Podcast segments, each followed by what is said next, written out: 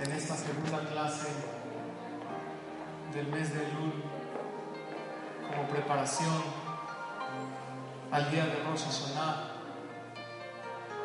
Yom Kippurim. El tema de hoy,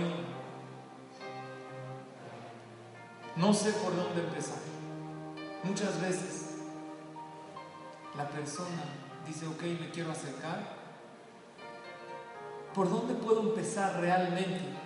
Que a Kadosh Baruj vea un progreso. La Torah es tan extensa que hay veces la persona no sabe cuál es el punto por el cual podría empezar a acercarte a Hashem. Vamos a ligar esta clase con los que estudiamos la semana pasada, que es el tema de la humildad, pero ya vamos a hablar prácticamente. La clase pasada mencionamos, basado en la Gemara, que al que más ama a Hashem es a la persona humilde. ¿Cuál es la definición de una persona humilde? Una persona que no se siente superior a los demás y conoce perfectamente las virtudes que Hashem le dio, pero toda virtud que tiene la persona la toma como un regalo de Hashem. Y mencionamos de la carta de Ligeret Ramban lo que dice Nachmanides esta segulata bonita de leer Iger Ramban, que es muy bueno leerla en estos días. Y lo que a Kadosh Baruj aleja al presumido. Hay una cita en la Gemara que dice: Mande Yahir afilu al betelo El que es presumido, el que es arrogante, ni siquiera la gente de su casa lo quiere, ni siquiera su esposa y sus hijos. Nada más no le dicen porque le tienen miedo, pero tampoco ellos lo aceptan. Porque la arrogancia es la raíz de todos los defectos del ser humano. Ahora vamos a hablar directamente y prácticamente, no teóricamente como hasta ahorita, prácticamente cómo la persona puede lograr esta cualidad de la humildad. También basado en el Igere Tarambán, y esto es cómo podemos empezar a acercarnos a Hashem. Si alguien dice, yo quiero empezar con algo, quiero acercarme a Hashem con un gran zehut para el Yom para el día del juicio. Dice el Nachmanides, lo que puedes hacer es lo siguiente. Al Ken Abaer Leja te voy a explicar. Cómo conducirte con la cualidad de la humildad. La Lejet Batamid. Para que siempre lo hagas. Número uno.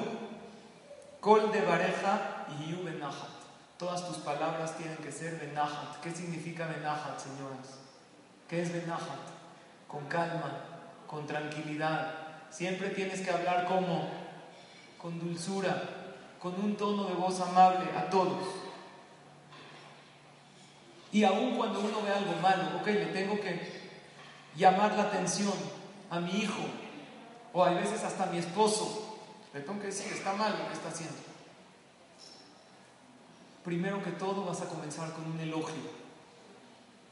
Tú eres una persona increíble, tú eres alguien maravilloso. Si estás hablando con un joven, tú eres un chavo muy especial. Y después de decir el elogio, vas a decir la crítica constructiva de una manera muy dulce y con un tono de voz muy tranquilo. Y después vas a acabar con otro elogio y decirle, en general, tú eres alguien muy especial. Nada más te dije que esta no es la manera de comportarse en este lugar. Pero quiero que quede claro que tú eres alguien muy valioso.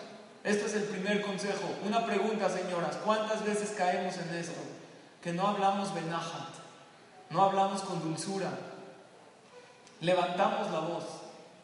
El rey Salomón dice, el más sabio de todos los hombres, un pasuk en Mishle que dice lo siguiente, escuchen este pasuk, la shonraka tishbor garim.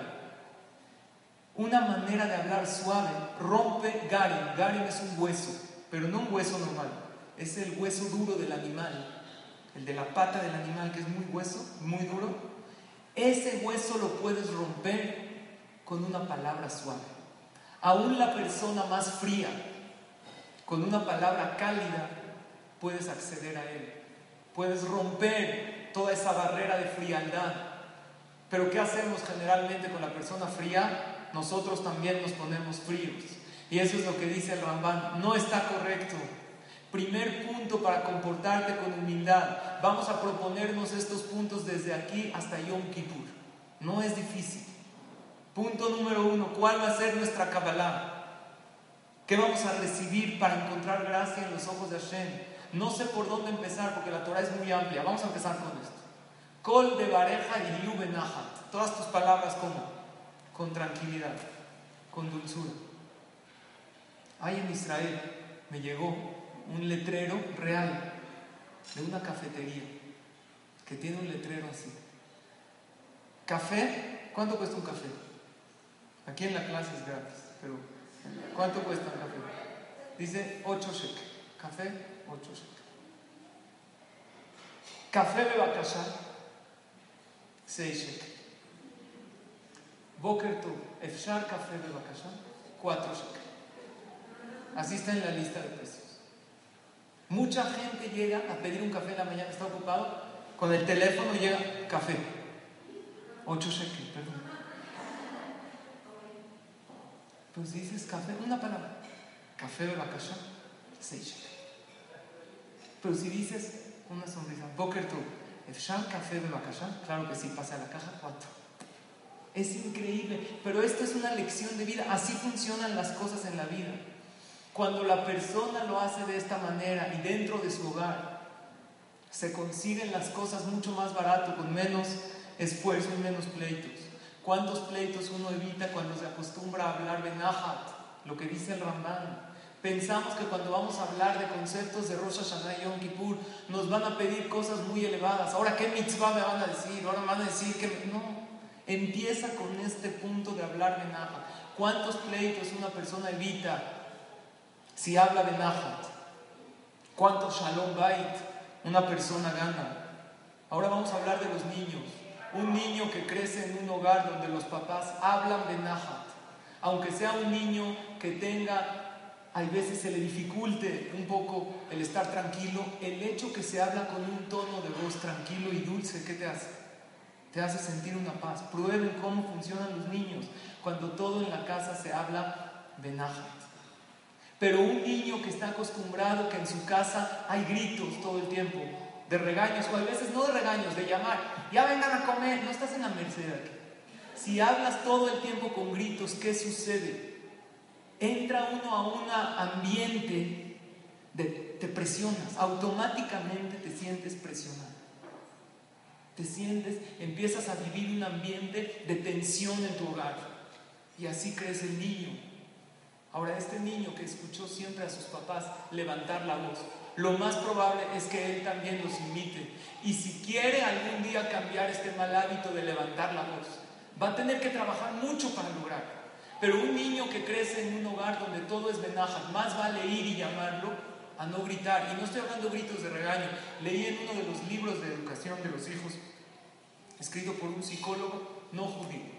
Dice la educación de los hijos desde las edades desde que nace hasta los dos meses, ahí es difícil educar, todavía no entiende, apenas está captando que hay gente a su alrededor. Dice, ¿cuál es la manera de educar? No levantando la voz para nada, ni siquiera para llamar a alguien, para nada, porque le afecta psicológicamente al niño cuando oye gritos. Por eso el Rambán comienza, ¿quieres empezar con algo? Col de bareja y yu benaja. Hay veces una persona tiene razón en gritar, necesita levantar la voz para imponer autoridad. Nada más piensa un segundo, ¿vale la pena imponer esa autoridad pero afectar en un futuro a mis hijos? No quiere decir que con un grito ya los afecte, pero sí quiere decir que cuando hay constantemente gritos o se levanta mucho la voz en ese hogar, los niños crecen con más tensión. Eso es una realidad.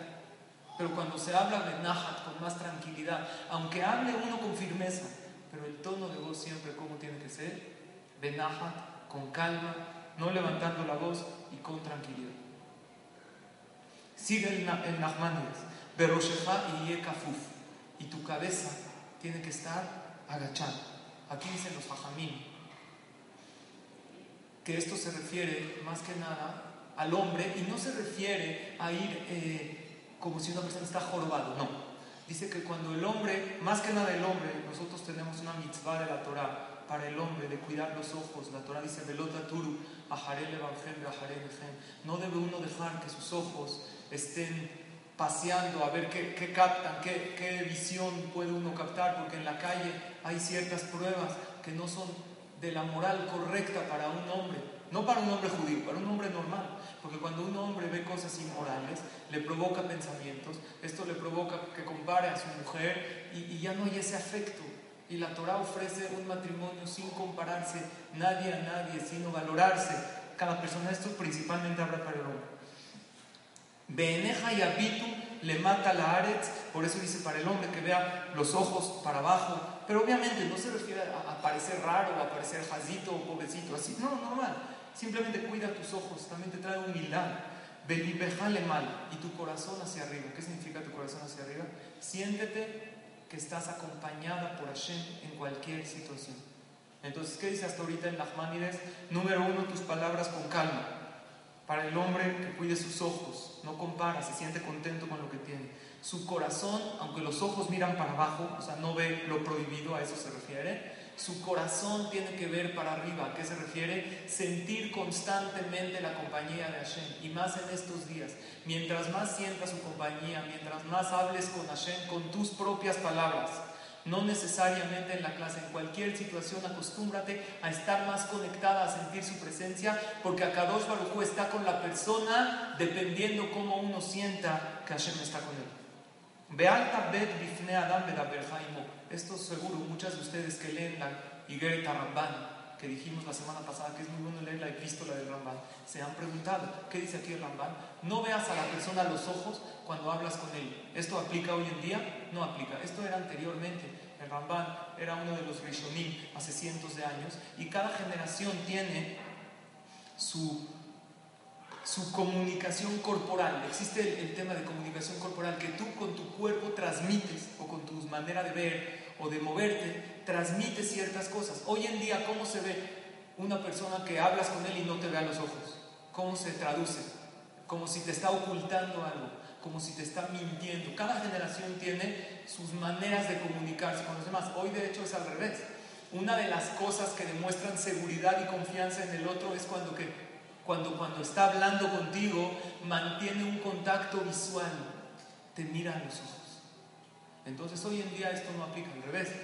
cada generación tiene, por ejemplo, ¿cómo se dice en el mundo, en, comunicación corporal, la palabra sí? ¿Cómo se dice? Así. ¿Por qué se dice así? ¿Han puesto a pensar? Y no así. ¿Por qué? Yo pensé sí por la I.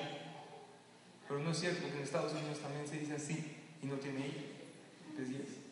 Había un jaján que me dijo, vino este Shabbat, estaba platicando con él, y me dijo, ¿qué es esto? Esto. ¿Qué es esto? Sí. Me dijo, nada más en México es así. Sí, así me dijo, de verdad, digo, no, no, es verdad. Me dijo, yo fui a otros países, él desde Israel. Me dijo, esto en Israel no ver, yo hago el dedo así. ¿Qué quiere este cuadro? no se entendió. Me dijo, fui a Estados Unidos, nadie más así, porque Hazit es un jaján sordomudo, que tiene un, una lección de vida para aprender, para salir adelante en la vida a pesar de todas las adversidades y la gente se comunica con él de esta manera. Entonces le dicen así, no sabía qué era. Imagínate ese Dios. Cada generación tiene su manera de comunicarse dependiendo de esa generación. Entonces por eso aquí el Rambán te dice, según su momento, el ver a los ojos al otro demuestra como que te estás imponiendo tu autoridad. El humilde como el que hablaba con un rey anteriormente, hace cientos de años, habían reyes, habían dictadores. Entonces, ¿cómo se hablaba con ellos? Él habla y uno con la cabeza agachada. Pero hoy en día, si uno habla y él mantiene la cabeza agachada, parece, como dijimos, como si está ocultando algo. Entonces, esto no aplica hoy. Y dice así: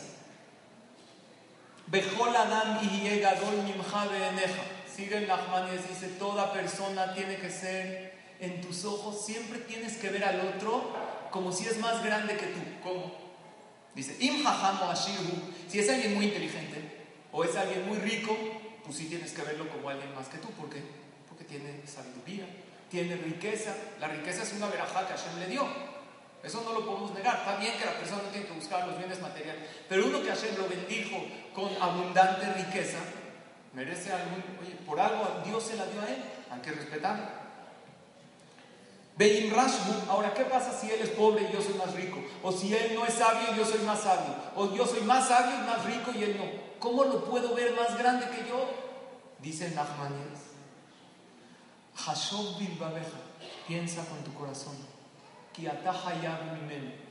Que tú eres menos que él. Y él es más que tú. ¿Por qué?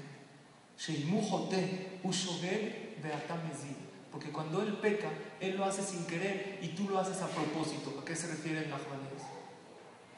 Cuando yo me topo con alguien que tiene más virtudes que yo, ahí es más fácil que yo me sienta humilde y que le hable como de Nahat, con dulzura, con un jaján. Pero ¿qué pasa si yo soy una persona más elevada y yo soy más rico y yo soy más inteligente y este señor qué es? Un moped, ¿no? Como dicen, uno de ellos. ¿Cómo yo lo puedo tratar? ¿Qué tengo que pensar para darle honor? ¿Sabes qué tengo que pensar? Y esto, Bezrat Hashem, nos va a ayudar mucho. Tengo que pensar lo siguiente.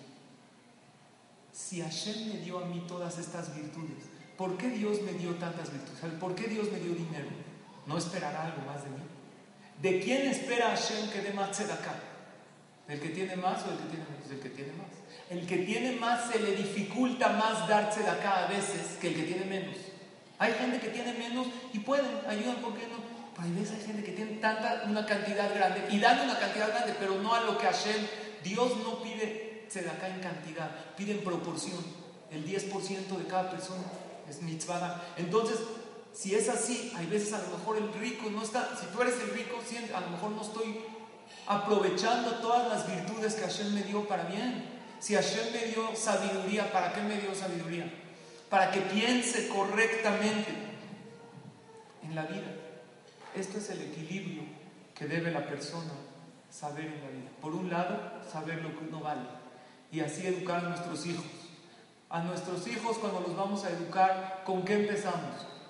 Empezando con la humildad. No, primero hay que empezar con lo, que, con lo mucho que tú vales. El niño por ser menor, por ser pequeño, si nosotros empezamos a decirle todos son importantes, él se puede equivocar y no agarrar el equilibrio correcto y sentir que él no vale nada. No, primero hay que hacerle saber y concientizarlo de las virtudes que él tiene y hablar de lo maravilloso que él es y decirle tú eres increíble. Todos los días el niño tiene que recibir un elogio verdadero de lo maravilloso y de lo valioso que él es. Y después, cuando ya te sientes bien, ya te sientes valioso, acuérdate también de inyectarle en su personalidad, en su corazón, el tema de respetar a los demás. Pero no nada más respetar. La Torah habla algo más. La gente que dice respeta a los demás. La Torah va más allá. Hay respetar y hay hacer sentir importantes a los demás. Eso es muy diferente. Hay gente que respeta, pero no hace sentir importantes a los demás. Sentir importantes significa que cualquier persona que interactúa contigo se siente muy especial de la manera en la que le hablas. Hay esas frases tan sabias de nuestros hajamim. Es importante adquirirlas nosotros y transmitírselas a nuestros hijos. ¿Qué frases? Es de Umejubat a Mejabé de Taberiut. ¿Quién es el honorable? El que sabe darle honor a los demás. El que sabe hacer sentir importante a cada persona que habla con él. Esa es una persona importante. Es de Ugibor. ¿Quién es el fuerte? El que domina su instinto, no el que sabe pelear con todos y les gana. Es de Ujajam. ¿Quién es el inteligente? Alomed Mikol Adam, el que aprende de todas las personas. Estas frases son importantísimas. Hay veces cuando me toca hablar con papás del tema de educación de los hijos, que me doy cuenta que falta esa carencia del niño de darle importancia a los demás muchas veces. Entonces le digo, el niño no escuchó, ¿en, qué año va? Cuarto, quinto. En todo el año de la escuela nunca la morá, el moré, le transmitió estas hermosas frases que son cortas y que tienen tanta fuerza. ¿Quién es el honorable? El que le da honor a los demás. Ese es. No, pues no. Es que no, no, estamos en una escuela religiosa, no es religión. Aunque no transmitan en esa escuela tefilín, tefilá, estos son valores morales maravillosos que cualquier niño yehudí tiene obligación desde pequeño saber estos valores hermosos. Recuerdo en la escuela, desde que éramos pequeños, en la, estaban estas frases en letreros pegados por la escuela. En un lugar decía, ¿quién es el fuerte, el que domina su instinto? Y uno piensa que no entra, porque el niño baja corriendo al patio, pero claro que psicológicamente le entra, subliminalmente le entra a la persona y hace un cambio en el corazón. Así como entran subliminal todas aquellas publicidades que nos meten en la calle, también estas frases maravillosas. Y si no las tienes en la escuela o con los maestros de tus hijos, compárteselas. Porque tu hijo no va a escuchar una conferencia de una hora, pero cuando él se le dificulta darle honor a su hermano, ¿sabes qué dicen los jajamín? Que la persona verdaderamente honorable es el que sabe dar honor a los demás. nada más hazte esta pregunta, haces sentir importante a tu amigo, a tu hermano y te vas. Lo dejas pensando. O antes de dormir, cuando el niño está ya está tranquilo, está en la cama, está... puede ser que en ciertas ocasiones estas frases entren en su corazón. Cuando una persona no conoce este equilibrio, Muchas veces sucede que entra la persona a pleitos innecesarios. ¿Por qué? Como esta persona se siente demasiado y no habla de no habla con calma, suceden pleitos y los pleitos, como regla general, siempre son destructivos. No sucede que después de un pleito pasa algo positivo, algo positivo, algo bueno Vamos a tomar el ejemplo de la persona que por excelencia era humilde. ¿Quién era en la Torah? Moshe Rabbenu. Moshe Rabbenu hubo un grupo que se pararon en contra de él para hacer guerra. ¿Cómo se llamó la persona que se paró en contra de Moshe? Korah. Pero Korah tenía seguidores, 250 seguidores, que querían hacer guerra para destronar a Moshe. Y de los principales de estos seguidores habían dos malvados que se llamaban Datán y Abiram. ¿Han oído de ellos o no? Dos personajes mencionados en la Torá como gente que provocaron muchos conflictos en el pueblo de Israel. Moshe Rabbenu con toda su humildad les manda a llamar a ellos para que vengan a hablar con él. ¿Qué dijeron ellos? No vamos.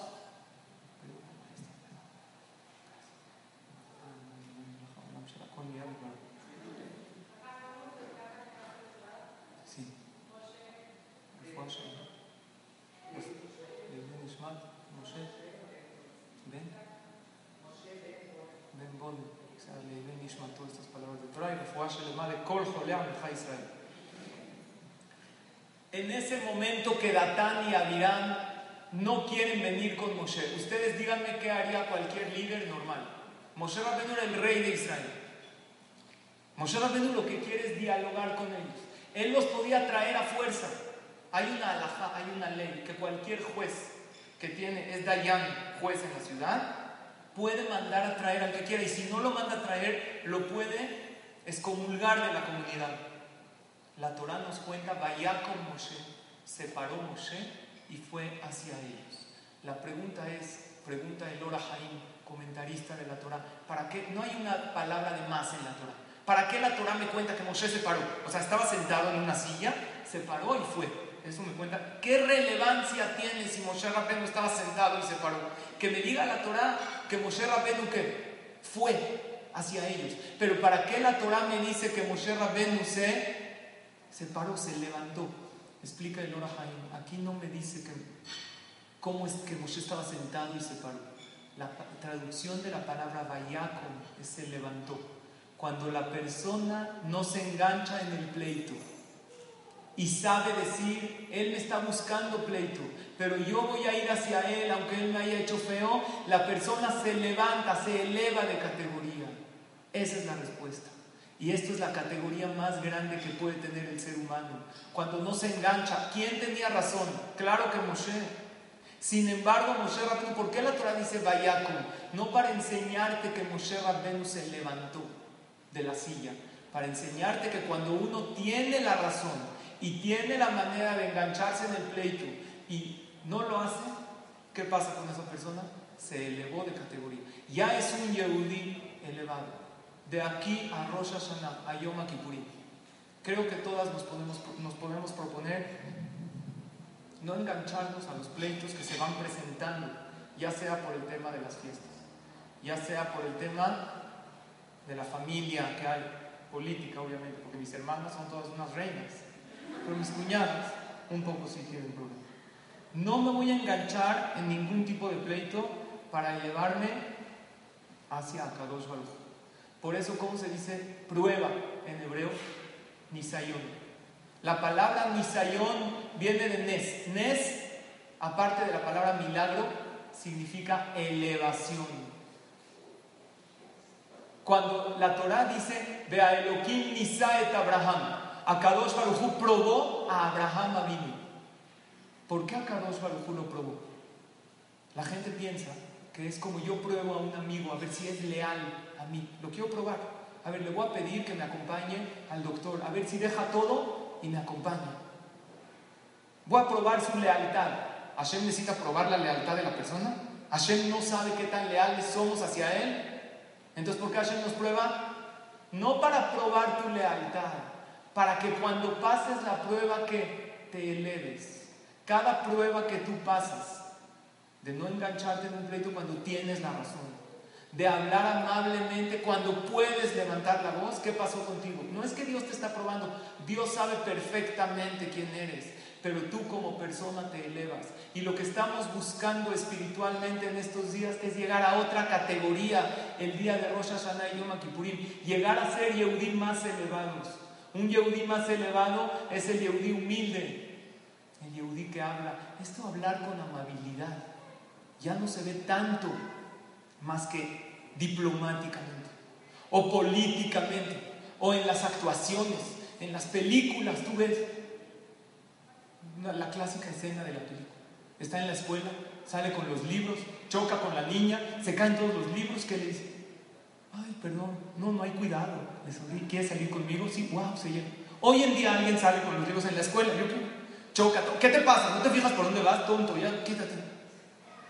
Toda esa amabilidad muchas veces se usa solamente de manera diplomática o de manera política.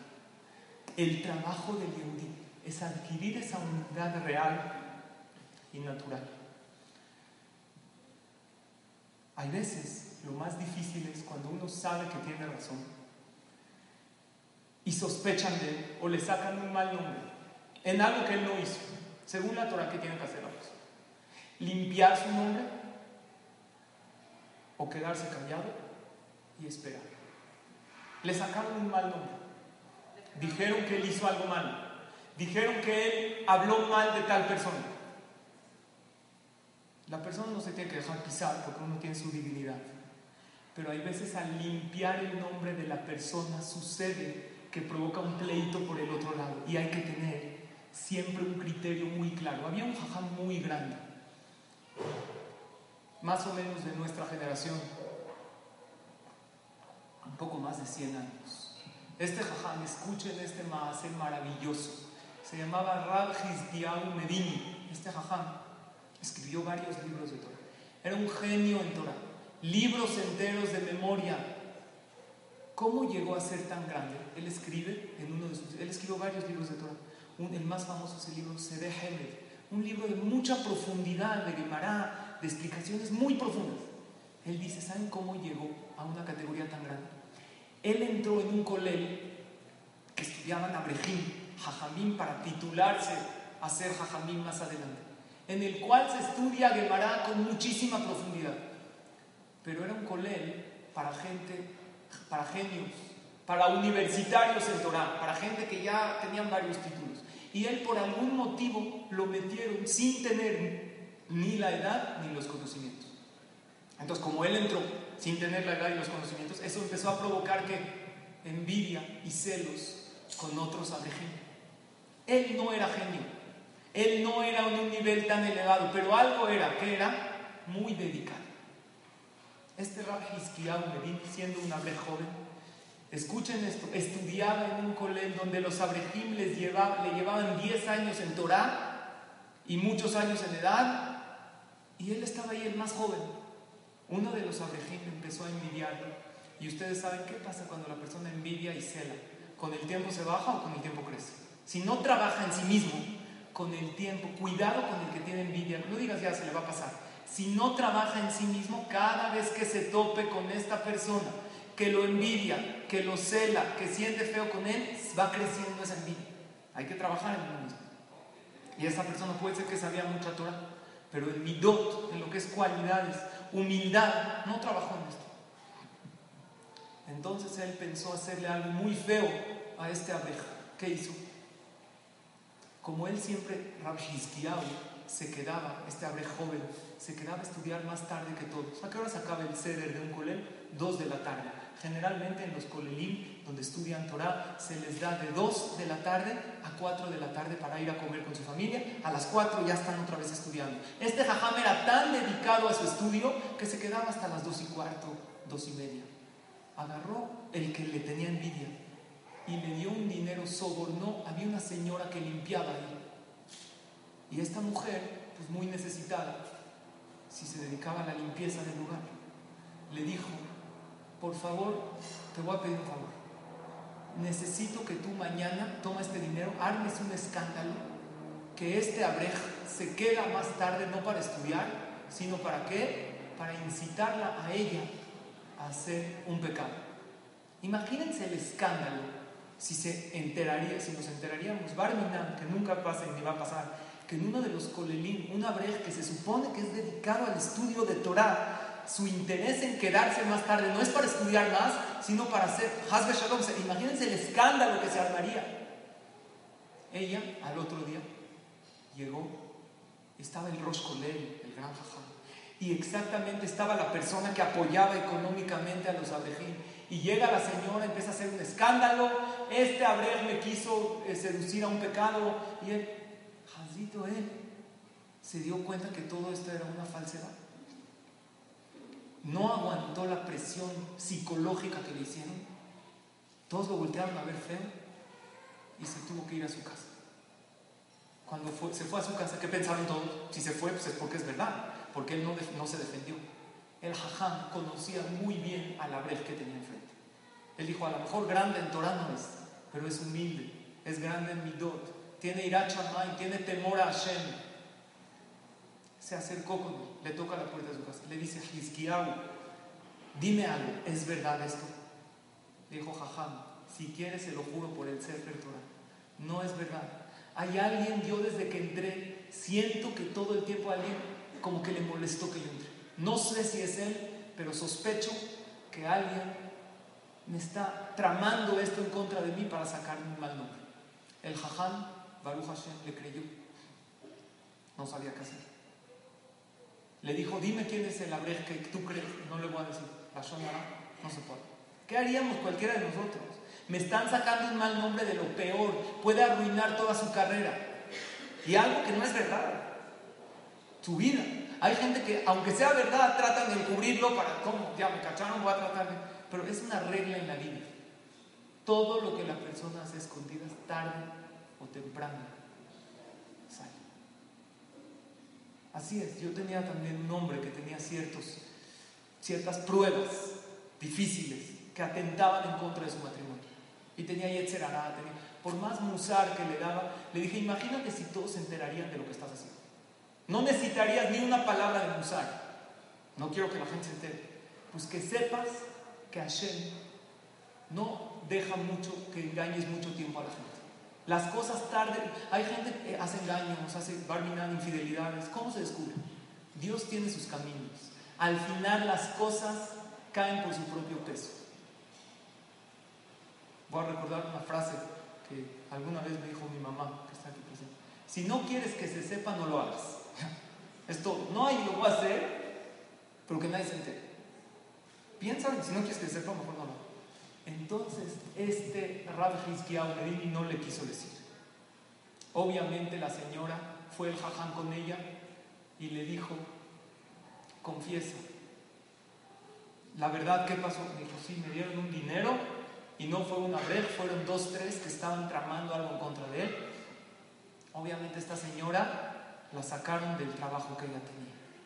Y Rab Hizkiyahu Medini nunca fue a hablar con ellos, a decirle, tú me difamaste, simplemente siguió estudiando Torah. Y él, este más, él lo reveló en uno de sus libros y él puso, desde el momento que tuve la oportunidad de reaccionar y no lo hice, en ese momento se me abrieron las puertas de la inteligencia y a Kadosh me bendijo con muchísima Torah. Y en ese momento se hizo un genio de la Torah. Es algo increíble cuando la persona tiene una oportunidad de callarse. Por eso el Ramban dice una frase, muy grande en la continuación de Ligeret Rambán. Increíble esta frase. Después de todo, ¿qué dijimos? Hablar con tranquilidad. Al hombre cuidar sus ojos. Tu corazón pensar en Hashem. Siempre ve a todos más grandes que tú. ¿Por qué? Porque si tú tienes virtudes por algo, Hashem te las dio, a lo mejor no las estás explotando lo suficiente. Por eso dice algo increíble. La gente, por eso, Tú bájate a ti mismo y a Kadosh Baruj te va a enaltecer. No significa que te dejes pisar. Significa que no siempre busques ese momento. No, yo voy a aclarar. Hay veces para aclarar para limpiar tu nombre, te tienes que llevar de corbata y hablar mal de los demás, hablar la shonara. Entonces, ¿qué hago? Si me difamaron, no hago nada. Vale la pena a veces consultar con un jajam correctamente qué es lo que la Torah quiere. ¿Cómo puedo yo limpiar mi nombre sin afectar a los demás? A lo mejor no estamos en la categoría de no limpiar tu nombre. Había un jajam en la Gemara que dijo la siguiente frase. Y elige que sea mi parte de aquellos que sospechan algo malo de él y no lo hizo. Yo quiero ser de aquellos que sospechen de mí que hice algo y no lo hice. ¿Por qué? Porque en el momento que sospechan de ti, tú agachas la cabeza y le pides a Shem, es un momento que se abren las puertas del chamán. Ahora, nosotros no estamos en categoría para pedir que sospechen, pero si ya llegó el momento que te difamaron o que hablaron de ti, que hicieron algo, luego busca cómo limpiar tu nombre, y cómo, pero ahorita, en el momento que te llegó la noticia que esta persona habló mal de ti, que esta persona te hizo algo, si te quieres elevar realmente y llegar a la categoría de Moshe Rabbeinu, tienes un camino. ¿Cuál?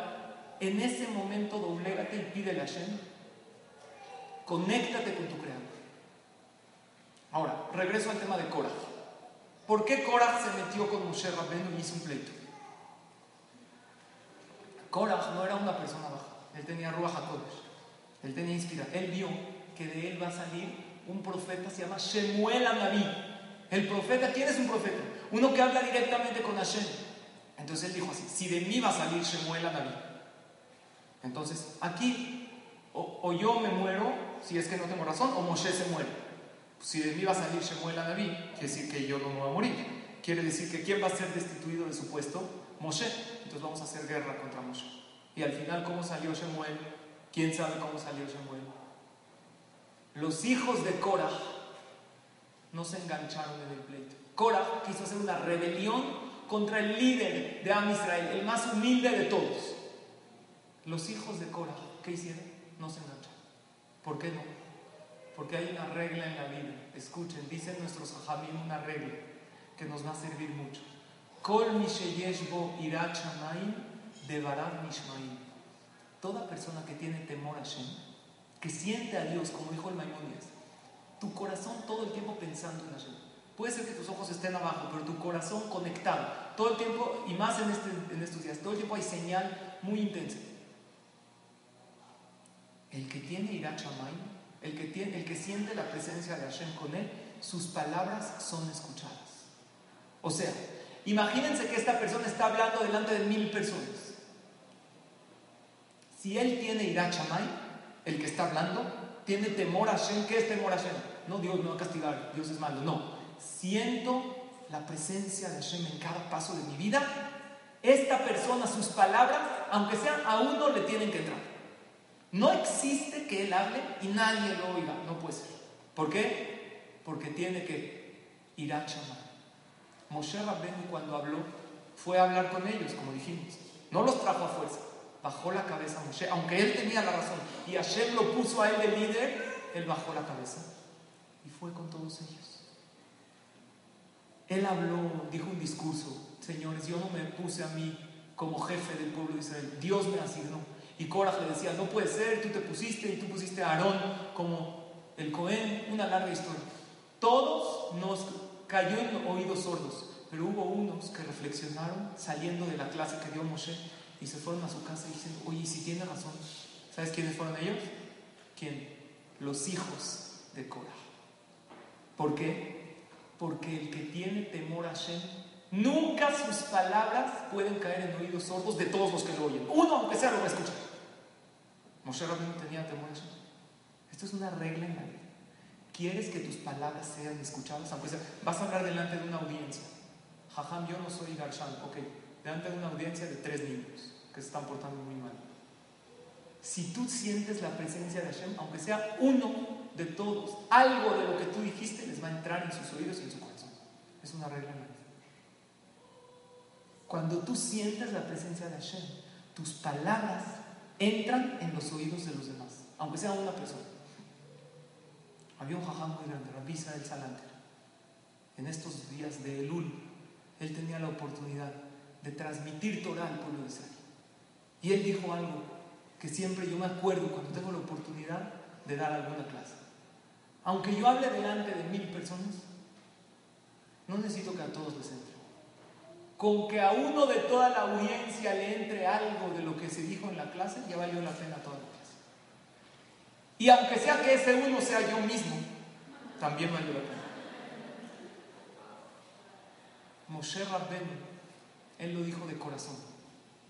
Y él le pidió a Hashem que sus palabras le entren al corazón de los demás. Los hijos de Korah reflexionaron. Por lo tanto, es la persona que habla de Nahat, que habla con tranquilidad, sintiendo la presencia de Hashem con él. No se engancha en el pleito aunque tenga la razón, porque el pleito es totalmente destructivo y provoca algo que es súper destructivo. Todos los pleitos, o el 99, creo que casi todos, tienen un ingrediente, la shonara. ¿Conocen un pleito que no tiene la shonara? Siempre que se mete uno en un pleito, sale uno hablando del otro algo malo.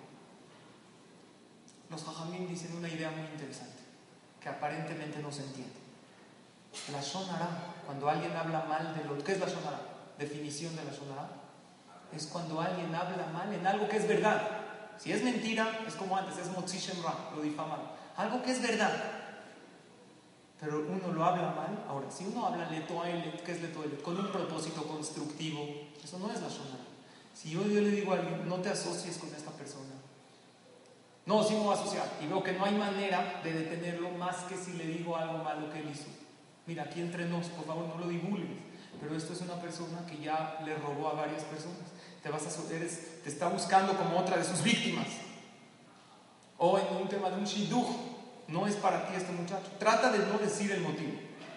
Pero si sigue insistiendo que quiere salir con él y tú sabes que está metido en el juego, en las drogas, en X, tienes una mitzvah, no es la shonara. Porque la salud, la shonara es cuando uno habla sin ningún propósito. Hablar. ¿Qué cuentas? ¿Qué hay? A ver, ¿y esto qué? Cuando una persona se deleita en resaltar los errores de los demás. Eso es la shonara. Disfruta una plática de los errores del otro sin ningún propósito constructivo. Dicen los fajamim, el hablar la shonara equivale a los tres pecados más graves de la Torah. ¿Cuáles son? Gilu y arayot, inmoralidad. Shefihud asesinato y abodazara. Y hacer idolatría. Pregúntanos a mí por qué tan grave. ¿Qué dice? No. Inmoralidad, asesinato. Eso es como hablar la Shona. Dicen nuestros jajamim, muy sencillo. Y con esto vamos a ir cerrando la idea. Una persona que no tiene humildad se engancha en pleitos. Así es una realidad. El que es humilde siempre está lejos de los pleitos, trata de llevarla. El pasú dice, de la anavim y. El humilde tiene gracia. ¿En ojos de quién? De Hashem y de la gente. No se engancha, no se mete en pleitos innecesarios. El tema de la Shonara, ¿por qué es tan grave? El Zohar Akadosh nos revela cómo funciona el juicio celestial. Akadosh Baruj le hace a la persona juicios en la vida. Te hace un juicio día, cada día, antes de dormir. La persona dice, Ana, perdón Dios, perdón a todos. ¿Por qué? Porque en un momento sube mi alma y Akadosh Baruj me va a juzgar todo lo que hice en el día, desde la mañana hasta la noche, y me va a poner una calificación general. A ver cuántas mitzvot, cuántas averot. Hoy te sacaste 9, 10, ojalá. Hay veces 8, te involucraste en un tema. Después del juicio de cada día, hay un juicio cada Erev Rosh Hodesh. Esto se revela en los Sahadim de la Kabbalah. Cada víspera de Rosh Hodesh te hace un juicio de todo el mes. Después del juicio mensual, te hace un juicio anual. Cada Rosh Hashanah te paras delante de Hashem. Cada uno y uno va pasando. Dice la Gemara: Kol Olam Lefanav Kivne Uno por uno pasamos delante de Hashem. No es de que todos en bolita, eh, Dios, vamos, a ver, viene con toda mi familia. No. A ver, tú aquí párate solo. Vamos a escanear. Vamos a tomar el promedio de todos los meses. A ver, ¿te sacaste cuánto? Este mes 8, este mes 7, este mes, vamos a ver en el año cuánto. Y después del juicio anual de Rosh Hashanah, hay el juicio final. Después de que la persona entrega su alma a Hashem. Ahí a ver, vamos a ver todos los Rosh Hashanah y Kippur ¿Cuánto te sacaste en los 70 Rosh Hashanah que tuviste desde que tienes Bar Mitzvah, Bar Mitzvah, 80 Rosh Hashanah?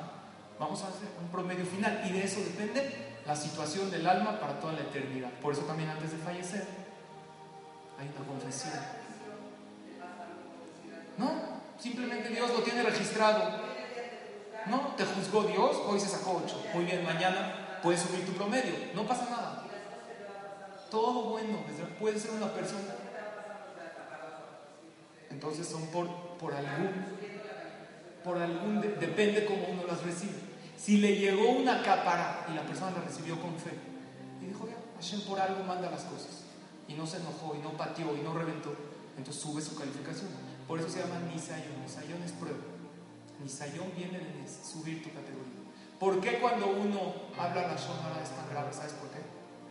Porque en el juicio celestial, cuando el ángel acusador, Dios tiene un ángel que acusa, dice, mira Dios, estoy, este hijo hizo esto mal, llega un ángel protector. ¿Cómo se llama el ángel protector y defensor del pueblo de Israel? ¿Quién sabe cómo se llama? Mijael. Por eso es una segula después de las verajos de la mañana decir tres veces. Mijael, Acohen, Agadol, Salve, Apotrofos, El Israel. Mijael que esté con nosotros y que nos proteja, que sea el defensor del pueblo Israel. Es una segula muy buena para estar protegido durante el día. El que quiere luego la decimos para apuntarla. Después de las verajos de la mañana. Llega el ángel Mijael y le dice a Dios, Dios, Tú escribiste en la Torah que para sentenciar a la persona se necesitan. ¿Cuántos testigos se necesita para que una sentencia proceda? Dos. Nada más hay uno, el ángel acusado. Pero cuando llega otro Yehudi y habla la Shonara, ¿qué dice el ángel acusado? Ahí está el segundo testigo. Yo dije que esta persona presumió, que esta persona es malo. Hasta ahorita no había un testigo para culpar. Pero el otro Yehudi se unió como testigo al ángel acusador. Entonces, cuando uno habla la Shonara, está afectando a aquella persona de la cual habló, porque Barminan en ese momento lo están acusando del sitio. Por eso es tan grave. Por eso hay que evitar. Hay que evitar por completo. Eh, lo mandamos por mail para ir cerrando la idea. Y una idea más y acabamos. Porque queremos, como dijimos, entonar una canción de Selijot para poder pedirle a Kadosh Baruch Una persona que tiene estos puntos, vamos a sintetizar el día de hoy. Vamos a comenzar. ¿Por dónde empezar? no sé por dónde empezar puedes empezar por lo siguiente, empezar a ser más humilde. Hay una parte en Selichot que decimos, acción, contéstanos por el Zehut de Abraham, por el Zehut de Isaac, pero antes de por el Zehut de Abraham, ¿saben por quién empieza? De Anela Anie, contéstanos por los pobres, porque tienen el corazón roto, por el de aquellas personas que no tienen para comer, que están jazitos. Contéstanos por los que son humildes. Pobres no queremos ser, que nos vale mucha parnasa a todos pero humildes podemos ser, con muchísimos bienes materiales y comodidades, podemos lograr ver a todos en la misma categoría y no sentirnos superior a los demás, que esa es la persona más querida por Hashem. Vamos a comenzar desde hoy hasta Yom Kippur. ¿Sabes qué? Olvídate del año. Ahorita van a ir a clases, hay que recibir algo para todo el año. Luego hablamos en el año. Ahorita desde hoy hasta Yom Kippur, el tema de la humildad te sintetiza en cuatro puntos. Para que seas querida por Hashem. Para que comiences con algo. Punto número uno, hablar con tranquilidad a todos. ¿Fácil o difícil? Las dos, fácil y difícil. No te están viendo algo muy grande, pero a la vez como estamos a veces acostumbrados a levantar la voz se nos dificulta. Acostúmbrate estos días, vená. Punto número dos, evitar por completo lo que es el enojo cuando una persona habla con tranquilidad. Punto número tres, cuando la persona es humilde, logra juzgar para bien a todos los demás. Depende cómo juzgues a los demás. Con los ojos que lo veas a los demás, con esos Akadosh Baruj te va a ver. Había un jajam muy grande, se llamaba Rabbi Levi Tzchak Bardicho.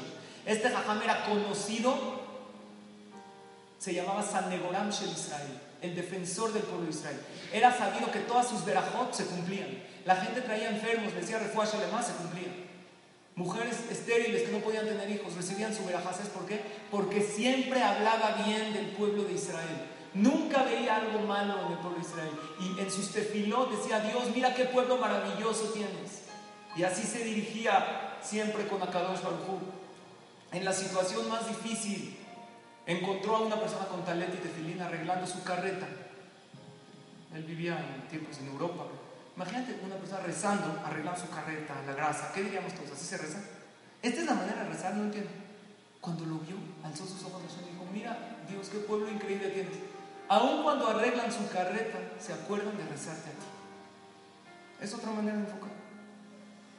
Y así varias cosas que veía, que buscó Hametz en Pesach y no encontraba. Y eh, fue a Alejal y dijo, mira Dios, cualquier no tiene un pedazo de pan en su casa. No hay aduanas, no hay policías, todo se puede conseguir de contrabando. Aunque hay policías, aduanas, todo.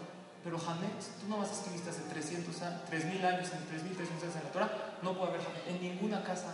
Mira qué pueblo, y siempre hablaba bien del pueblo de Israel. Siempre veía con buenos ojos, sus verajot se cumplían. Juzgar para bien a los demás. Y número cuatro, evitar pleitos y la shonra. Esta humildad hace crecer a la persona. Vamos a tomar un libro de Selijot, eh, así los puede repartir, para decir una tefilá, para pedirle a Kadosh Baruj en estos días tan importantes que nos ayude a lograr esta humildad tan grande. La persona puede tener mucho dinero, el dinero hace que los hombres sean ricos, la sabiduría hace que los hombres sean sabios, la humildad hace a los hombres grandes, crecer como ser humano, como persona. ¿Me dejas un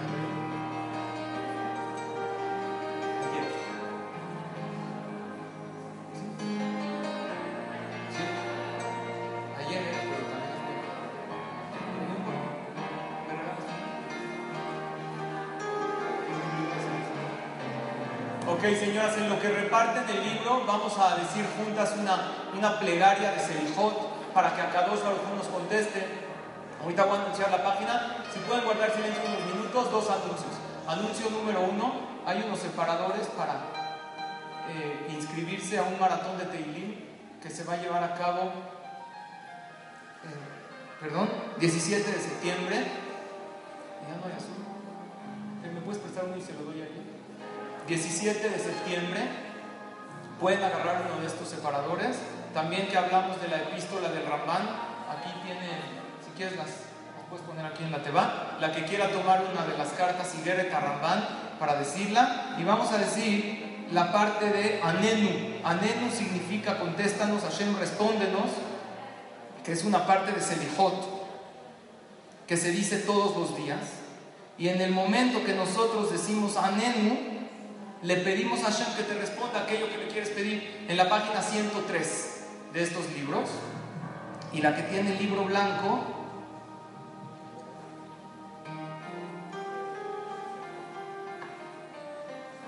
en la página, un segundito, en la página 48. 48. Esta plegaria se llama Anenu y se dice siempre todos los días en Selijot y como su nombre lo dice, Anenu es contéstanos, respóndenos Hashem. Cuando tú dices la palabra Anenu, puedes pensar en cada Anenu algo que le quieras pedir a Kadosh Baruch cualquier cosa. En, la, en los blancos, en la 48 abajo. Y en estos, en el 103, comienza Anenu, que le pedimos a Hashem por el Zehut de nuestros patriarcas.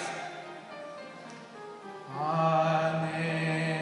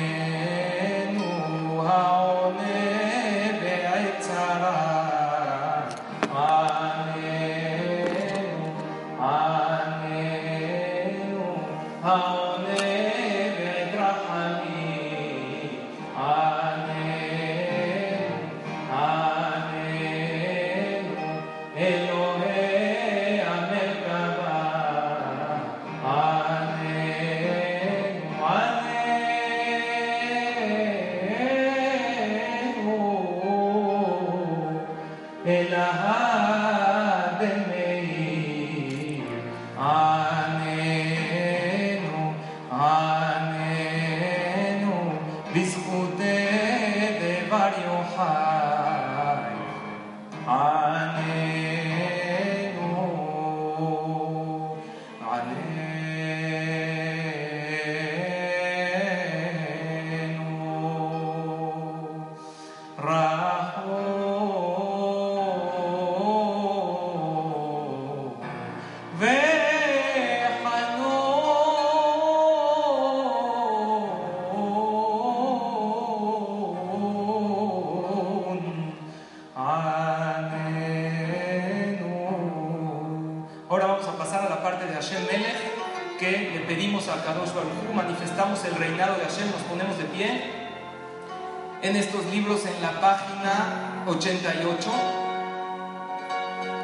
En la página 86 abajo, Shema Israel, que se dice todos los días en Selihot y en Yom Kippurim.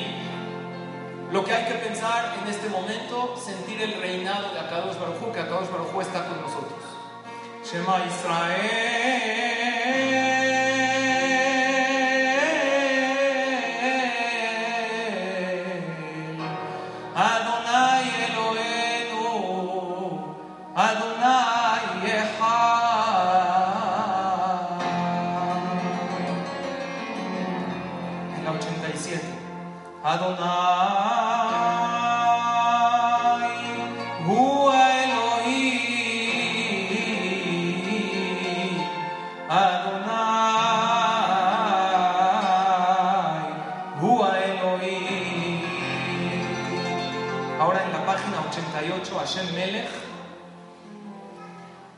Hashem Melech es el pasuk que decimos que Akadosh Baruj es el rey. Hashem Malach, Akadosh Baruj reinó en pasado.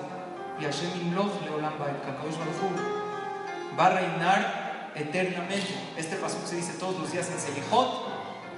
Y aquí no se pide nada, simplemente manifestamos y reconocemos que Akadosh Baruj es el rey del mundo y que nosotros recibimos todo lo que nos da.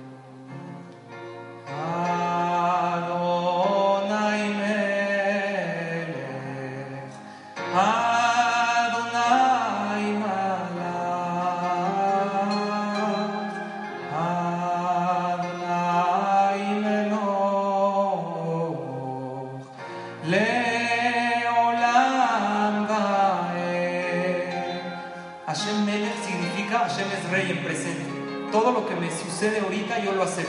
Hashem Malach, todo lo que me pasó el año pasado, no me quejo y lo recibo con amor. Y todo lo que Hashem me va a decretar para el año que entra, de antemano le reconocemos a Hashem que lo recibimos con cariño. Adonai